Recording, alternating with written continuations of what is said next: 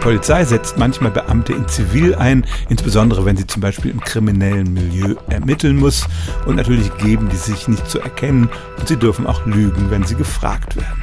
Sonst müsste einfach nur jeder Mafia-Boss ständig seine Gehilfen fragen, ob sie für die Polizei arbeiten und die Spitzel müssten sich zu erkennen geben.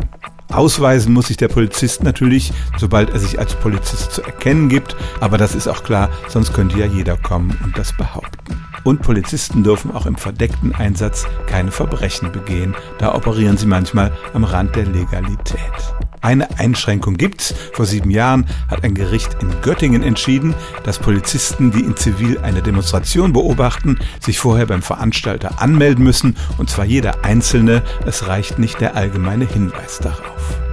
Das Gericht berief sich auf das niedersächsische Versammlungsgesetz. Kein Teilnehmer einer Demonstration sollte Angst haben, da von der Obrigkeit unerkannt überwacht zu werden.